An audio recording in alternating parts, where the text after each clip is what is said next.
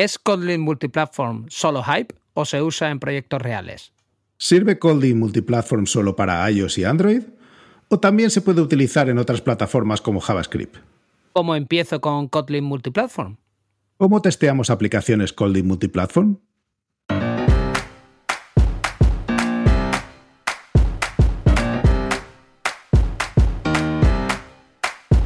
Bienvenidos a Unicode U00D1 el podcast para desarrolladores móviles y no tan móviles patrocinado por Realm MongoDB.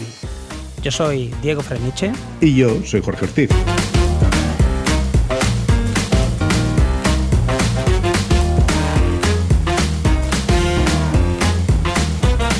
Unicode U00D1, episodio 22, Colding Multiplatform.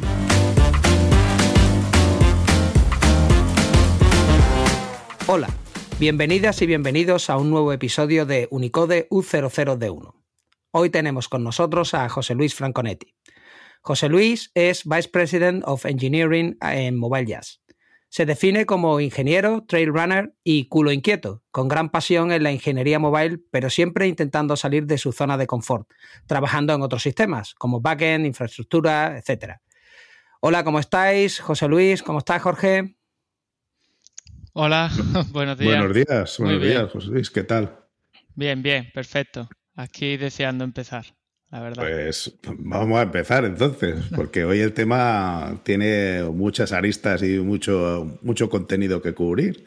Te pedimos que nos acompañaras porque queríamos hablar de KMM o de Colding Multiplatform o de ¿Por qué no resolvemos dónde está la otra M y nos cuentas un poco qué es cada cosa de lo que de la KMM?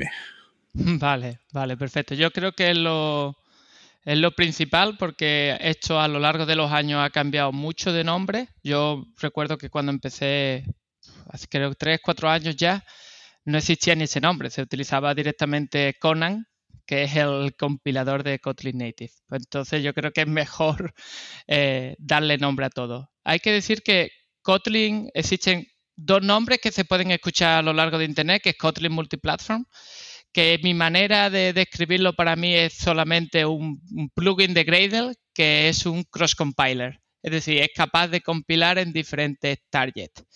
¿Y qué es KMM, el famoso Kotlin Multiplatform Mobile?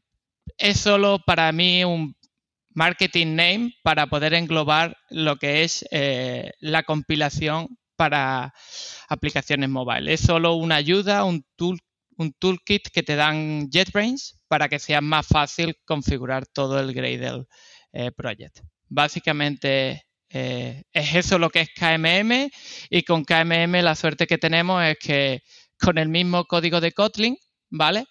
Que no es Kotlin Native y esto es un tema que hay que, que creo que hay que tenerlo claro porque por internet siempre se habla así, porque si escribe en Kotlin Native ya puedes escribir para otras plataformas y no es realmente cierto. Kotlin Native es solo uno de los targets para generar eh, las librerías nativas. Lo que nosotros escribimos es Kotlin, lo que se suele llamar el Kotlin puro.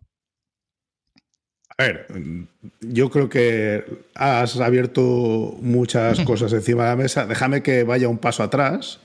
Eh, Colding como lenguaje aparece como uno de los lenguajes de la máquina virtual de Java. Es decir, su primer objetivo era traducir eh, lo que tú escribes en Colding en eh, los opcodes de la máquina virtual de Java.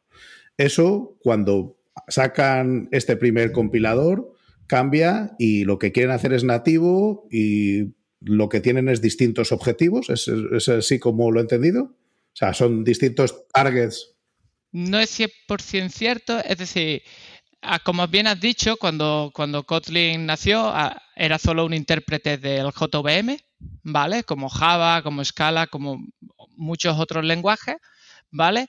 Y ahora mismo lo que es Kotlin Multiplatform, cuando tú tienes el target de JVM, utilizas el mismo compilador que tú normalmente usas en tu día a día cuando desarrollas un backend en JVM o desarrollas una aplicación de Android, utilizas el mismo compilador.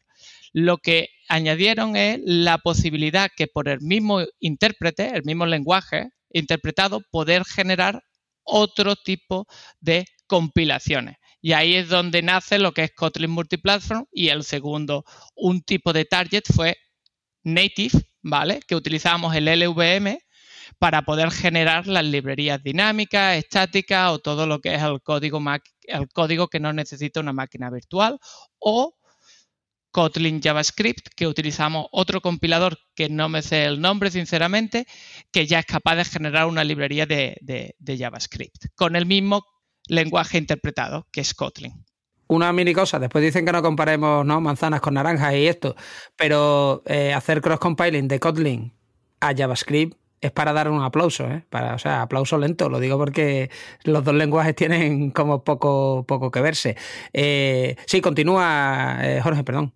no, no, a, ver, eh, entonces, o sea, mm, no estábamos hablando simplemente de traducir el coding a, operaciones de, de, un procesador en concreto, sino como acabas de decir, cross compilación y como estaba diciendo Diego, con, un mérito importante porque al final estamos hablando de lenguajes cuyas características son profundamente distintas. Entonces, eso que nos ofrecen, en qué, o sea, cómo lo hemos utilizado como ingenieros a nivel individual para poder hacer aplicaciones. Vale.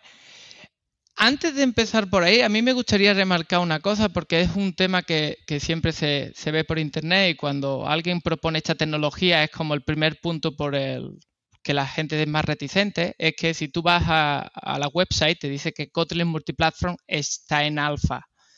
Eh, la versión es alfa y alfa ya nos da miedo, ¿no? Porque no es release. Yo, primero de todo, siempre recuerdo que Swift dijeron que era production ready el primer día y yo creo que estuvimos años viendo que no era production ready Swift. Al menos eh, la migración del 1 al 2 fue bastante dolorosa. O sea, luego hubo peores, pero... Oye, una cosa, que la, definición de alfa es que puede tener breaking changes. No, quiere decir que no sea estable, puede ser estable, ¿no? Tú tienes este alfa estable, pero puede haber breaking changes, cosa que nunca pasó con Swift del 1 al 1.2 o del 1.2 al 2. Eso no pasó, o del 2 al 3. Nunca hubo breaking changes, fue todo como la seda. Exactamente. No, pero quería comentar esto porque realmente alfa, eh, eh, la manera de verlo es como si fuera un average. ¿Por qué digo esto? Porque como he explicado antes, Kotlin Multiplatform es básicamente una herramienta que engloba pequeñas herramientas para generar diferentes cosas. Entonces, por ejemplo, si hablamos de lo que es Kotlin JVM, eso no es alfa, eso es stable, porque es lo que ya estamos utilizando en nuestro día a día. Entonces, todo el código que genera Kotlin Multiplatform de JVM es estable, ¿vale? La, la API y lo es todo. Entonces, la parte nativa, si es verdad que está a día de hoy en alfa, pero la mayoría es beta o estable. Pero yo creo que se quedan siempre con el último versionado, que en este caso es alfa, porque hay alguna herramienta, que ahora no me acuerdo cuál, que sigue estando en alfa. ¿Vale? Y ya volviendo, si queréis, a la, pregunta de, de, Jorge de cómo nos ayuda al final en nuestro día a día esta herramienta, a mí me gustaría como separarlo en niveles, en dos topics, como uno que es el como ingenieros mobile y otro como compañía para poder intentar vendérselo a nuestros project managers o nuestros engineering lead, que creo que como ingenieros en alguna vez en nuestra historia hemos tenido que sufrir esto. Yo creo que lo más importante de entender es que como ingenieros mobile, sobre todo la gente que trabaja en ambas plataformas a la vez, iOS y Android, personalmente a mí lo que más me ha costado a lo largo de los años es el context switching, porque siempre solemos tener dos equipos que en, alguna empresa parecen que son totalmente independientes, tienen sus dos oficinas y que no se entienden entre ellos cuando realmente estamos escribiendo la misma aplicación y creo que habríamos que hablar un poquito más. Entonces, en lo que nos ayuda es que en una manera de verlo nos fuerza a que eh, escribamos el código solo una vez y eso nos fuerza a que utilicemos las mismas prácticas entre las dos plataformas, la misma manera de pensar, la misma manera de resolver los mismos problemas. ¿Vale? Creo que es el punto más fuerte como, como ingenieros mobile, eh, es ese, que nos ayuda a solo escribir el código una vez, ejecutamos los test solo una vez en diferentes plataformas y reducimos el código base, que siempre es menos bugs. A ver, yo tengo una pregunta porque me interesa mucho esto. Esto de escribir el código solo una vez es una promesa, ¿no? El write once y run nowhere, ¿no? Es una promesa que se ha hecho muchas veces. Ah, no, era run anywhere. Entonces, eh, el problema es que hoy día, pues, tú tienes eh, un montón de otras plataformas, bueno, llámese eh, Flutter, React Native, Xamarin. ¿cuál, es la, ¿Cuál es la diferencia o cómo definirías la diferencia entre usar Kotlin multiplatform para móvil y usar cualquiera de estas otras tecnologías, porque estas te dan como una solución completa. O sea, yo, yo hago React Native y te lo da todo, o tú usas Ionic, ¿no? Y te lo da todo, o tú usas cualquiera de estas otras, ¿no? Entonces, ¿cuál es la diferencia que tú ves y por qué escogisteis eh, Kotlin Multiplatform? Vale, es una muy buena pregunta. Y creo que en cierta manera ya la he respondido. Eh, intenta resolver diferentes problemas, ¿vale? Las otras plataformas como React Native, Flutter, Córdoba y toda la gran lista, lo que intentan resolver es un, un solo código base en el cual tú tienes todo el código, desde la UI hasta la lógica de negocio, ¿vale? lo escribes todo en un único lenguaje y lo tienes todo, ¿vale? Kotlin Multiplatform no está intentando resolver eso. Lo que él intenta resolver es que la lógica de negocio de tus aplicaciones sea única, pero Después, en el caso de mobile, la UI es up to you. Puedes utilizar Swift UI en iOS o los antiguos View Controller, Jetpack Compose en Android o etcétera, etcétera, etcétera. Y además tienes acceso a toda la potencia de la plataforma. No te estás restringiendo a crear binding como con los sensores, la cámara, etcétera.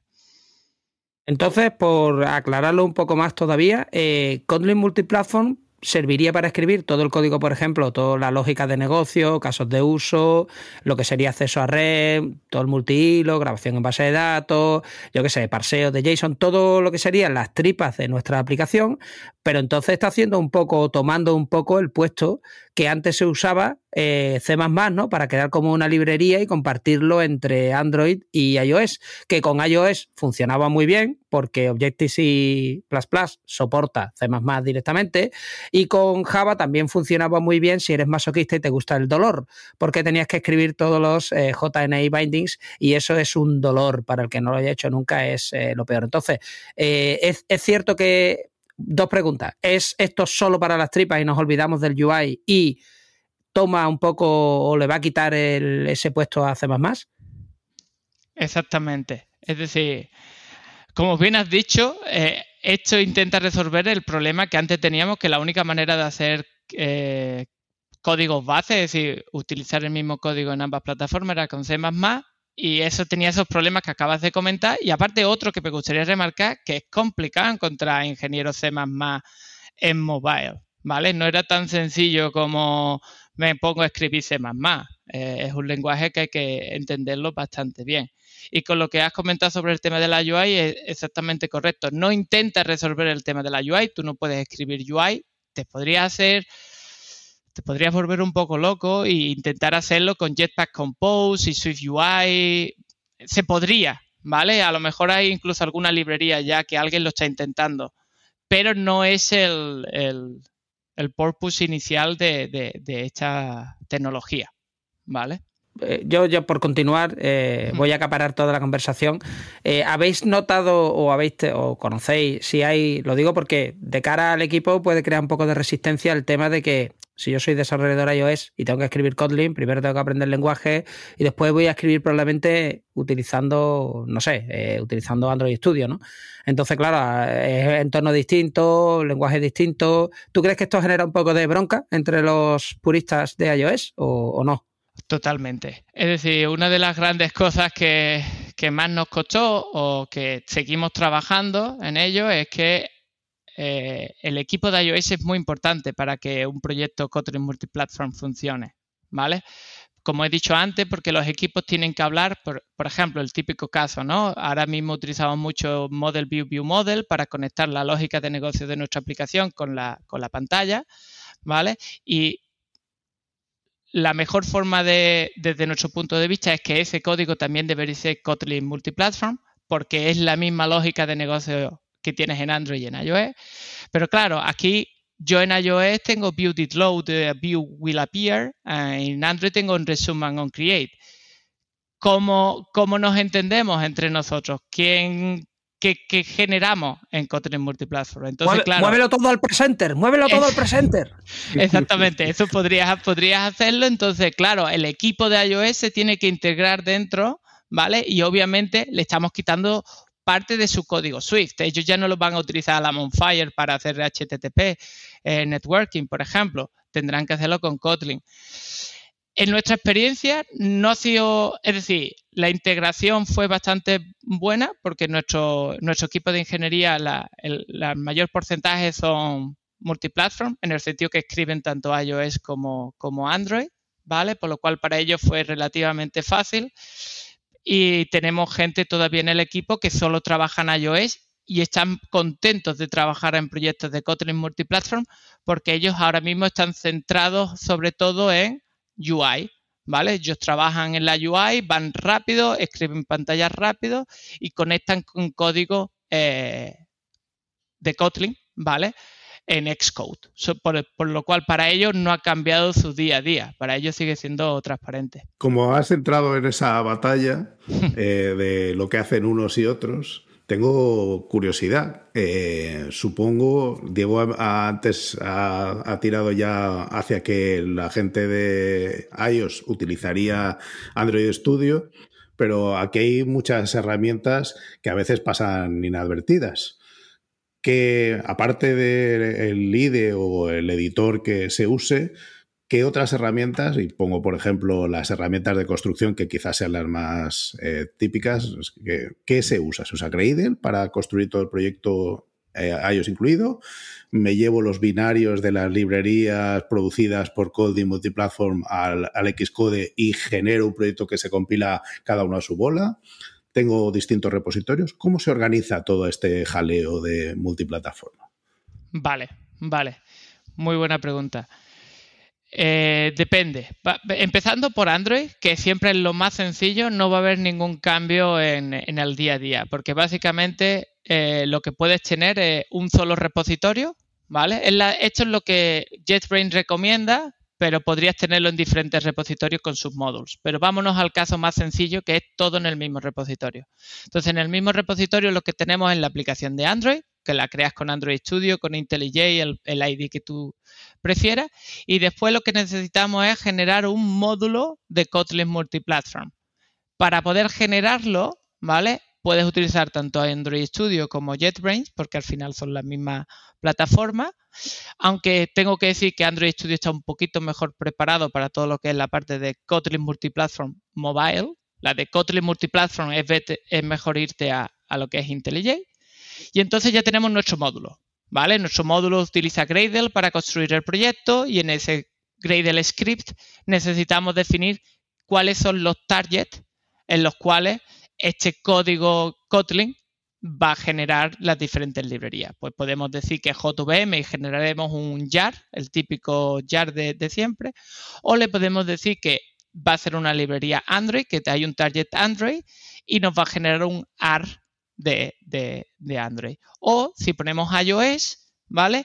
Aquí de momento, si no dicen nada más, realmente no genera nada. Genera lo que es una librería que se llama un calif, ¿vale? Que es como la librería de Kotlin eh, nativa, ¿vale? Pero todavía no está como, una, como un framework o como una librería dinámica, ¿vale? Entonces, eso directamente con el típico implement y el nombre del módulo en nuestra aplicación de Android, ya podemos consumir todo el código que tengamos escrito en Kotlin Multiplatform.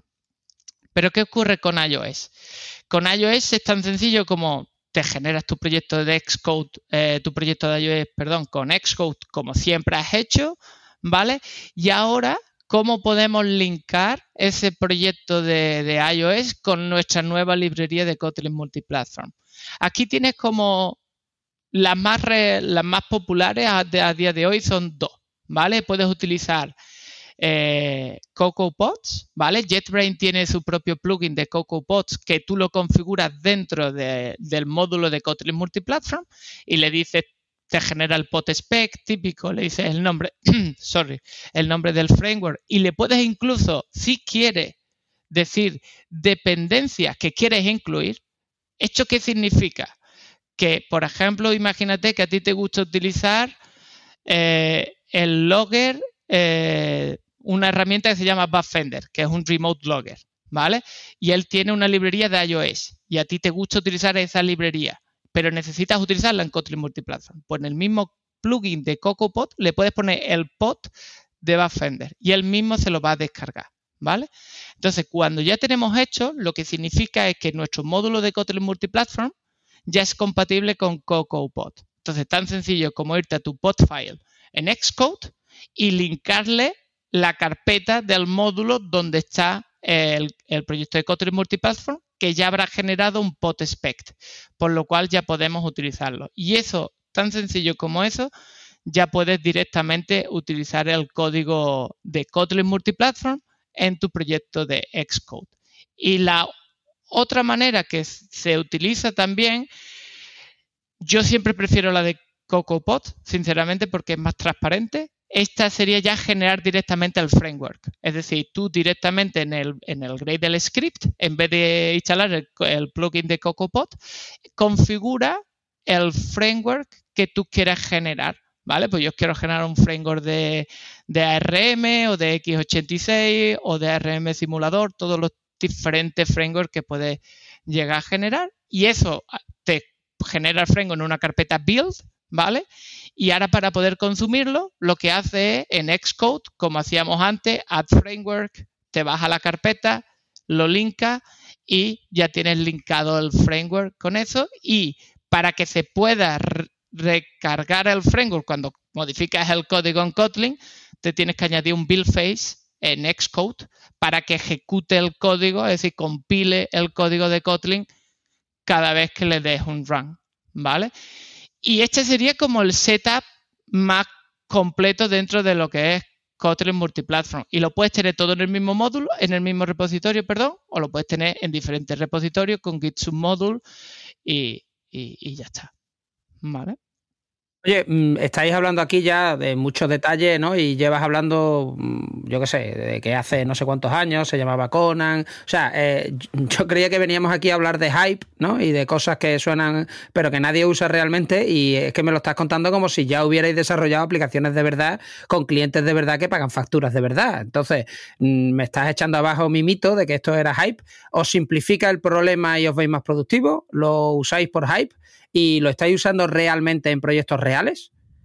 Vale, vale, buena pregunta. Sí, en mobile ya, a, día de hoy, podemos decir que tenemos cuatro aplicaciones que ya están en, las tiendas, en las diferentes tiendas, utilizando Kotlin Multiplatform, ¿vale? Y de todas las diferentes índoles. Tenemos proyectos muy pequeñitos, ¿vale? Que lo hicimos porque lo hicimos en Kotlin Multiplatform porque el cliente en este caso quería iOS y Android, pero lo típico, no tenía dinero en ese momento para poder construir ambas aplicaciones, entonces nosotros le ofrecimos que podríamos construir Android y el core en KMM, en Kotlin Multiplatform Mobile, y después en el futuro, si otra empresa o otro desarrollador quiere hacer la aplicación de iOS, podría integrarlo, ¿vale? Y a día de hoy, pues eso ocurrió. A lo largo de un año vino otra, otra empresa e integró nuestra misma librería de KMM en una aplicación de iOS y ahora mismo la tiene.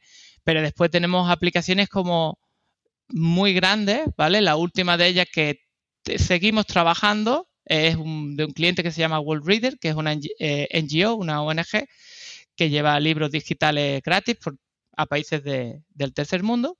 Y claro, este proyecto estamos hablando que son cuatro diferentes aplicaciones Android, cinco o seis diferentes frameworks que se utilizan, incluso un, un, EPUB Reader totalmente eh, custom, escrito por nosotros. Y ahora vamos a lanzar la primera aplicación de iOS y claro, imagínate si tenemos que portar todo ese código a Swift, sería un trabajo estratosférico. Estamos hablando de más de 4.000, 5.000 horas como mínimo de trabajo. Y lo estamos haciendo en mil horas, porque realmente todo el código ya está escrito en Kotlin y las librerías que nosotros utilizábamos ya eran Kotlin Multiplatform Ready, por lo cual estamos ahora solo generando lo que es el, los plugins, intentando conectar, intentando hacer que todo se integre bien. Entonces, sí, yo, nosotros, para nosotros nos resolvió dos puntos. Uno era que es otro, otro asset, otro producto que nosotros podemos ofrecer a nuestros clientes, ¿vale? Que nosotros podemos no solo escribir aplicaciones completamente nativas, podemos utilizar, eh, podemos escribir aplicaciones nativas utilizando una plataforma que, una herramienta, perdón, en este caso, que nos genera código multiplatform para, para reducir los budgets. Vale, vale, pero tú me estás hablando aquí de un lector de PDF y eso, la verdad es que WorldReader es una aplicación muy grande, eh, el trabajo que están haciendo es muy importante, si podéis echarle un ojo porque es bastante chula, pero eh, me estás hablando de un lector de PDF, al final es conectarte a Internet y bla, bla, bla, pero bueno, esto, claro, es nativo, pero para conectarte a cosas que tengan sensores y cosas ya de bajo nivel, supongo que no servirá o sí sirve. Puede. ¿Tenéis algún, ¿tenéis algún ejemplo de aplicación hecha así de bajo nivel o, o para eso no sirve? Puedes tenerlo, ¿vale? Pero aquí yo voy a dar mi propia experiencia, ¿vale? Eh, yo creo que todavía, por, decir un ejemplo, ¿vale? ¿Cómo tú puedes utilizar sensores? ¿Vale? Vámonos a uno sencillo, un acelerómetro, ¿vale? Imaginémonos que en nuestra lógica de negocio necesitamos que cuando el móvil detecte movimiento, haga X cosas, ¿vale?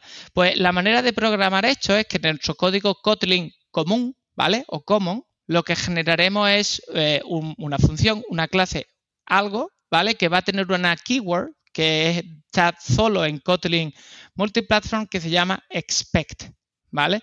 Entonces, cuando tú dices que algo es expect o esperado, ¿vale? Significa que todos los diferentes targets en el cual tú has configurado tu proyecto, tú tienes que darle una actual implementación, ¿vale?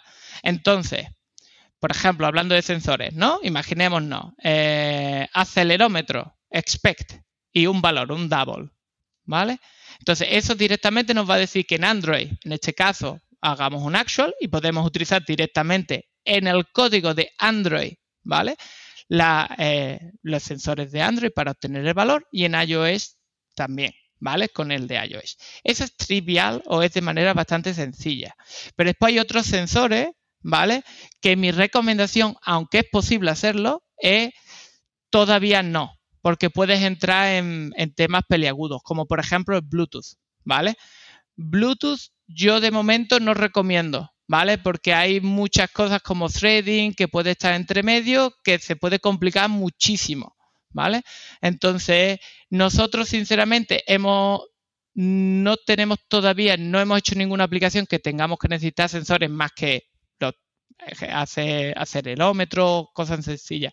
Cuando hemos tenido que poner Bluetooth, nosotros hemos tomado la decisión de no hacerlo Kotlin multiplatform, el Bluetooth, y escribirlo en Swift o escribirlo en Kotlin en, la aplicación de Android, como normalmente lo hubiéramos hecho para no tener ningún problema. ¿Vale? Yo creo que aquí la estrategia de simplificar el problema ayuda mucho. Yo creo que aquí lo que más nos va a reducir código es lo, como bien ha dicho Diego, networking, bases de datos, caché, threading, lógica de negocio, incluso lógica de negocio de, pantallas como en BBM, en BP, etcétera. Pero cuando nos salgamos de ahí, yo sinceramente a día de hoy prefiero escribirlo en Swift o escribirlo en, en Kotlin, en Android, y creo que vuestra vida será mucho más sencilla. Bueno, entonces, o sea, esa experiencia que habéis tenido y que habéis hecho eh, a lo largo del tiempo en todos esos proyectos, parece que sí ha pagado eh, en resultados, eh, pero si tú, alguien que quisiera beneficiarse de esa experiencia vuestra, le dijeras a mañana, pues, este es el camino por el que te recomiendo empezar. ¿Tú ¿Cuáles serían las dos, tres, cuatro primeras cosas que alguien que quiere hacer esto, eh, que quiere cambiar su proyecto o, empezar un proyecto nuevo y quiere considerar coding multiplatform, debería tener en cuenta? Vale. La primera pregunta sería si es un indie developer o si es un equipo. Si es un equipo, yo lo primero que haría es hablar con todo el equipo y que sea una decisión consensuada entre todos, porque la única manera de que esto funcione es que todos estemos de acuerdo, porque habrá un montón de agreement que tendremos que hacer como equipo y no podemos tener redencillas en eso. Eso es lo primero, ¿vale? Lo segundo, una vez que ya está todo, todo montado, yo diría, lo más sencillo a día de hoy es que si es un código ya que está en producción, que tenéis escrito y no es nada nuevo, vamos a utilizar el código que ya está escrito en Android, porque el código que ya está escrito en Android, eh, en Android perdón, es casi compatible, ¿vale? ¿Y por qué digo casi? Porque seguramente las librerías que utilicéis pueden que no sean 100% compatibles. Entonces, ¿cuáles son las librerías que yo recomiendo para lo, lo, típico que solemos hacer en nuestro día a día? Como por ejemplo networking, ¿vale? Puede ser que en Android estemos utilizando Retrofit o OK HTTP. A día de hoy esas librerías no son compatibles con Kotlin Multiplatform.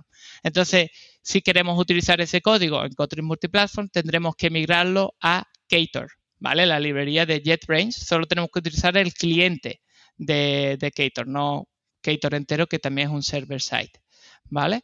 Eso por ahí. Entonces, si lo migramos, podemos copiar sinceramente, copias el código, lo pegas en el módulo de Kotlin multiplatform y eso ya funciona, ¿vale? Para ambas plataformas. Eh, bases de datos, ¿vale? La que nosotros utilizamos es SQL Delayed from eh, Cache App, ¿vale? Que el antiguo Square, básicamente. Es la que a nosotros mejor nos ha funcionado, ¿vale? Hay otras como Realm, que, que también ahora mismo son Kotlin Multiplatform eh, Ready. No sé qué producto te refieres. no nos suena por aquí. Había que decirlo. Entonces, eh, entonces eso, si ustedes ya utilizáis SQL Delayed, porque es bastante famosa la librería, copiar y pegar el código que ya, que ya compila y funciona, ¿vale? Si no, tendréis que hacer una migración del sistema. Después, threading. La suerte es que Corrutina es Kotlin Multiplatform ready. Por lo cual, si el código ahora mismo utiliza corrutina, podéis utilizarlo.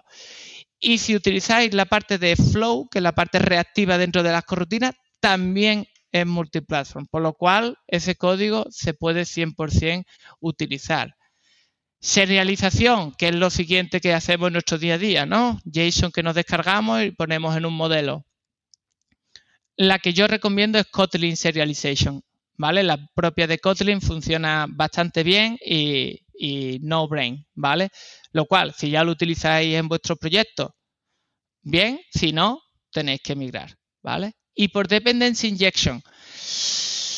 Esta es un poco más complicada. Yo eh, sé que Coin, ¿vale? La librería Coin creo que ya es que Kotlin Multiplatform, ¿vale? Se puede utilizar, pero yo no lo he probado, ¿vale? ¿Por qué? Porque nosotros como equipo, cuando hicimos todas estas decisiones que antes hablábamos, eh, decidimos que vamos a, de momento, escribir la inyección de dependencia a mano, que es básicamente un poco copiar la estructura de cómo hace Dagger, cómo escribe, pero lo escribimos a mano, ¿vale? Y esto es por la misma razón de antes, simplificar el problema.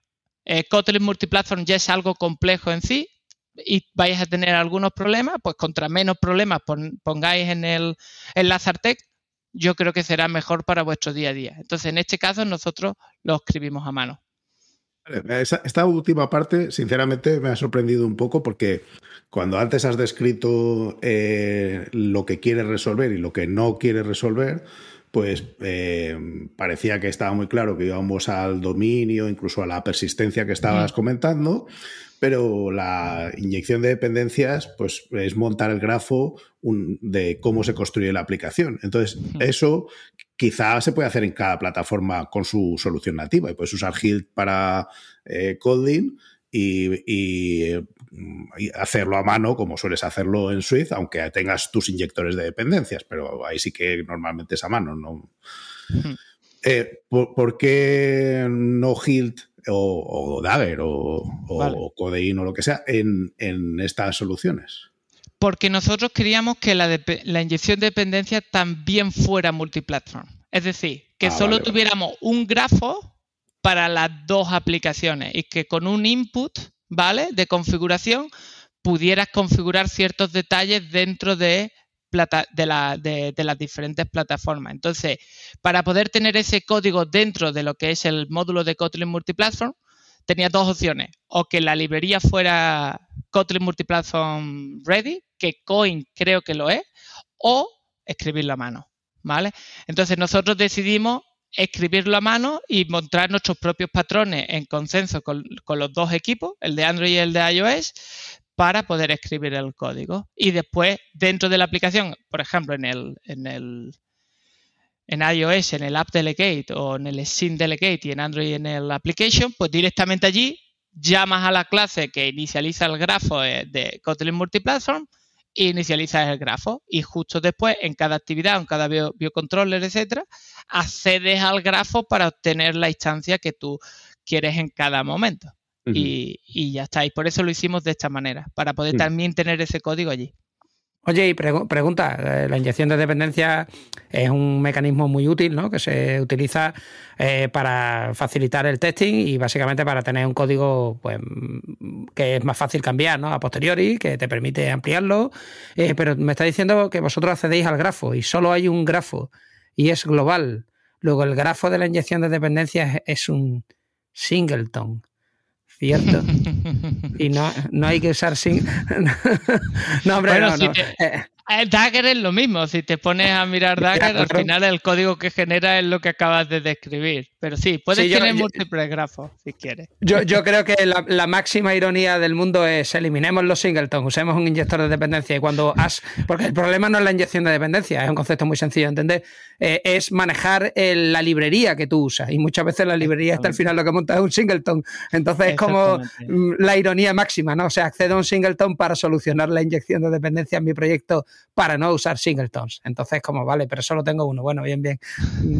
Entonces, oye, pasando a, mm, eh, a otro tema, nos has hablado de una aplicación que es World Reader eh, y solo habéis hecho una, habéis hecho más. Eh, mm, vale, sí, a día de hoy tenemos cuatro, tenemos cuatro proyectos que están listos, ¿vale? el primero se llama Riling, que es como un proyecto que hicimos. Este proyecto es bastante grande también, era una aplicación de iOS con una aplicación de Android, con un módulo en Kotlin Multiplatform, pero este tenía una peculiaridad que teníamos que construir dos librerías de SDK porque esto es una aplicación que tiene un hardware que está instalado en, eh, moto, tú lo instalas en las motos para tener eh, acceso a sensores de la moto, ¿vale?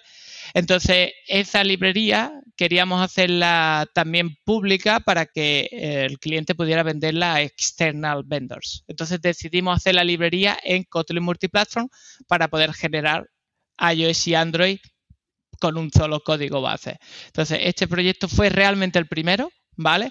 Fue, yo creo que fue bastante challenging porque era un proyecto grande, tecnología nueva y Kotlin Multiplatform en aquella época no, era Kotlin Multiplatform Mobile, ¿vale? Es decir, era algo, había menos documentación y menos de todo, pero aprendimos muchísimo. Y yo creo que ahí es donde aprendimos lo de simplifica el problema. No te complique, no intentes volverte con el hype loco y meter todo el código en Kotlin Multiplatform porque vas a encontrar muchísimos problemas. Y después tenemos aplicaciones como Médica, que es como anafilaxis, eh, que es para controlar el tema de anafilaxia, ¿vale? Con un con, Adrenalina, ¿vale? Una jeringuilla, exactamente. Esto lo que se usa es un EpiPen de esto, pero inteligente, que te avisa si el EpiPen está caducado, en fin, hace, se conecta a un chip. Eh, la transparencia, etcétera. Y, y, como he comentado antes, el otro que era, que era un proyecto que es como una red social pequeñita, ¿vale? Y ahí solo construimos la aplicación de Android, de Android y el proyecto multiplatform porque otro, otro external vendor iba a hacer la aplicación de iOS. Fue un proyecto bastante curioso porque era la primera vez que un external vendor iba a utilizar una librería de Kotlin Multiplatform y sin entender lo que era Kotlin Multiplatform, es decir, solo siendo ingenieros de iOS, tenían que integrarlo dentro de esa aplicación. Fue bastante eh, guay porque realmente lo que escribimos fue Tú tienes aquí los presentadores, porque nosotros escribíamos desde presentadores hasta la capa de networking, persistencia, etcétera. Léete la vista del, presentador, ¿vale? ¿Qué es lo que yo te expongo para que tú puedas pintar la, la UI? Implementalo y pinta. Básicamente fue eso, pinta. Y la integración fue muy buena, la verdad. Obviamente al principio le tuvimos que ayudar a configurar el proyecto, ¿vale? Porque eso, si no sabes hacerlo, hace falta ayuda, pero justo después ellos mismos solos, sin prácticamente ninguna ayuda, consiguieron integrar nuestros presentadores en Swift, eh, no, en ese proyecto es Biocontroller, no es Swift UI, ¿vale? Directamente y funcionó bastante bien desde mi punto de vista. ¿Vale? Y ahora mismo en el que estamos trabajando más grande es el que ya comentaba antes, Reader. A ver, la última pregunta porque se nos acaba el tiempo y es, hmm. eh, me, lo has vendido, voy a escribir código, quiero escribir los tests, ¿los tests dónde corren? O sea, cuando tú escribes muy buena eh, pregunta. eso. Eh, eso tú, los tests los escribes en común, ¿vale? Es decir, en lo que es Kotlin Common o Kotlin puro, ¿vale? Y tú escribes tus tests ahí. ¿Y esto cómo funciona?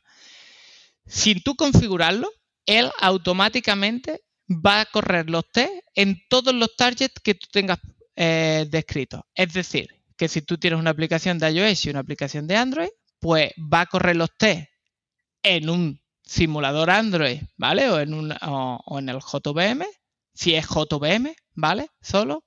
Y va a correr los test en iOS. Es decir, necesitará un simulador de iOS para poder correr los test. Y eso lo hace automáticamente por ti, lo cual está bastante bien porque el mismo test que tú escribes de network, por decir algo, solo con un código estás corriendo el test en JVM, en Android, en iOS y en todas las plataformas que tú quieras eh, configurar.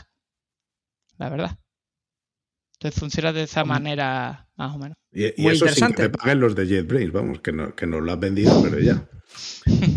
bueno, sí, yo creo que es una tecnología que es muy interesante. Creo que es una tecnología que tenemos que empezar a investigar, porque creo que, desde mi opinión, es el futuro eh, de, mobile, ¿vale? Por lo menos la parte de lógica de negocio, y creo que está bastante bien montado y parte de JetBrains lo necesitan.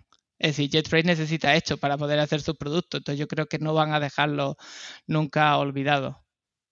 Bueno. Bueno, en el siguiente episodio te presentaremos como José Luis Franconetti, Developer Advocate de Kotlin Multiplatform. Muy bien, pues muchas gracias. Eh, ya sabes dónde estamos para venir y contarnos no solo cosas de KMM, sino más cosas de todas esas experiencias que tenéis en aplicaciones. Y de verdad, gracias por habernos ilustrado sobre KMM. Gracias a ustedes por invitarme. Venga, hasta luego. Hasta siempre. Gracias por escucharnos. Si te ha gustado y quieres que podamos crear nuevos episodios, te pedimos que nos ayudes a difundir este podcast.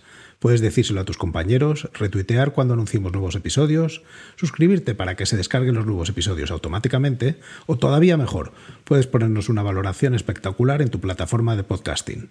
Si tienes sugerencias sobre cómo podemos hacerlo mejor o propuestas de invitados o contenidos, ponlo en un tuit incluyéndonos a Diego, arroba de Freniche, o a Jorge, JD Ortiz. Te recomendamos atender a los meetups de Realm. Tienes el enlace en la descripción. Y si tienes dudas sobre Realm o MongoDB, puedes participar en los foros. Si podemos aportar algo a tu comunidad, estaríamos encantados de atender a vuestros eventos, podcasts, conferencias o meetups. Por último, queremos recomendarte nuestro podcast hermano en inglés, The MongoDB Podcast, presentado por Michael Lynn, y en el que se entrevista a desarrolladores, emprendedores y empresas. Lo tienes disponible en las principales plataformas de podcasting. Esto es todo por este episodio de Unicode U00D1. Hasta la semana que viene.